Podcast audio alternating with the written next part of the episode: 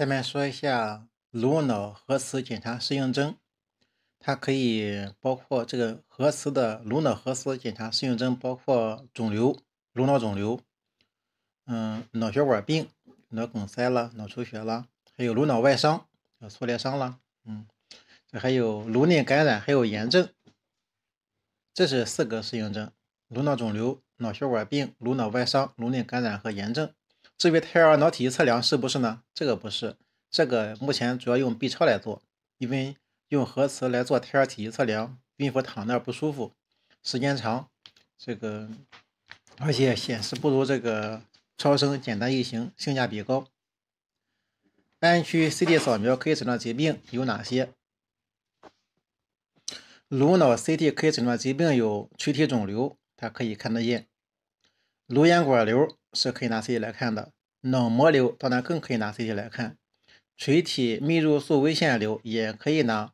CT 来扫描，垂体萎缩可以不可以呢？这个是不可以的。这个 CT 扫描可以诊疾病呢，它是不包括垂脑萎缩的、垂体萎缩的，它包括垂体肿瘤、颅咽管瘤、脑膜瘤和垂体泌乳素微腺瘤等。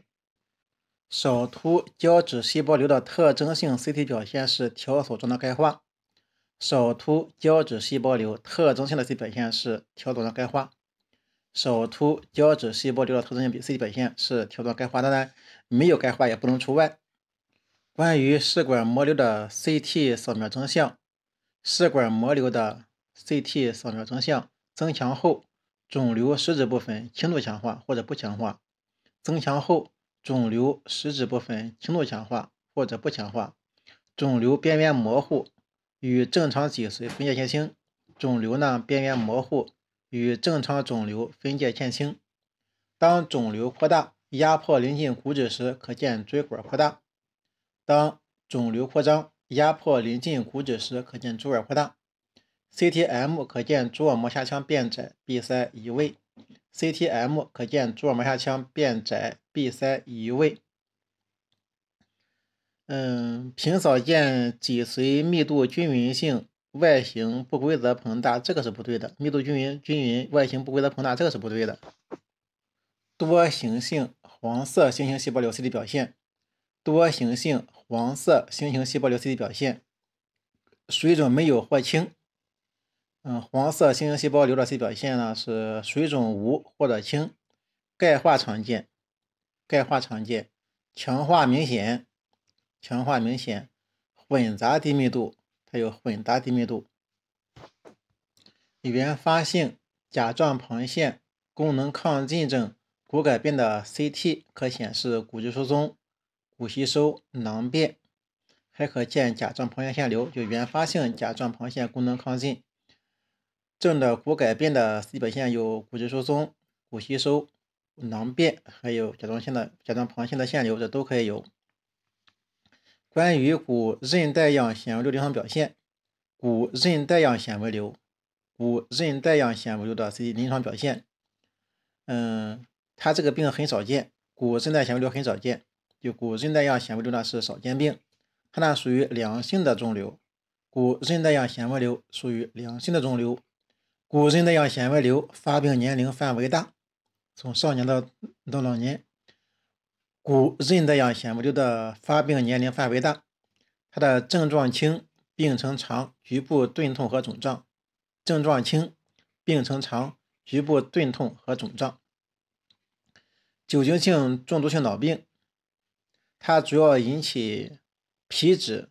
小脑病变及外周多发神经病变。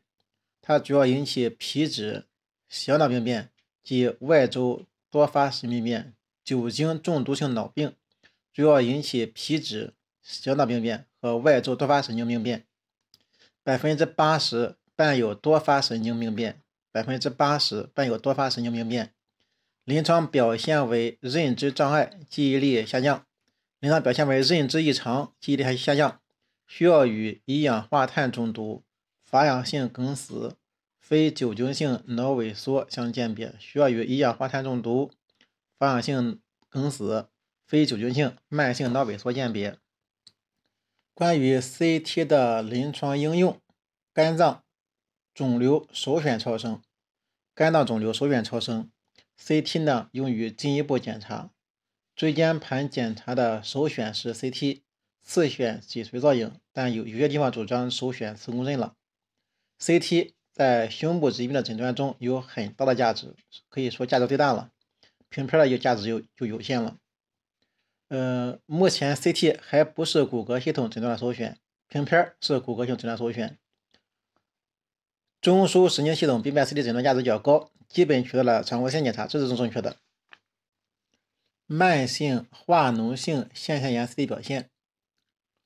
慢性化脓性腺腺炎的 CT 表现，腺体呢是明显增大的，密度呢增高，腺体周围结构层次模糊，叶平面提示脓肿，就是慢性化脓性腺腺炎 CT 表现，它呢是腺体呢就增大了，密度呢也是增高的，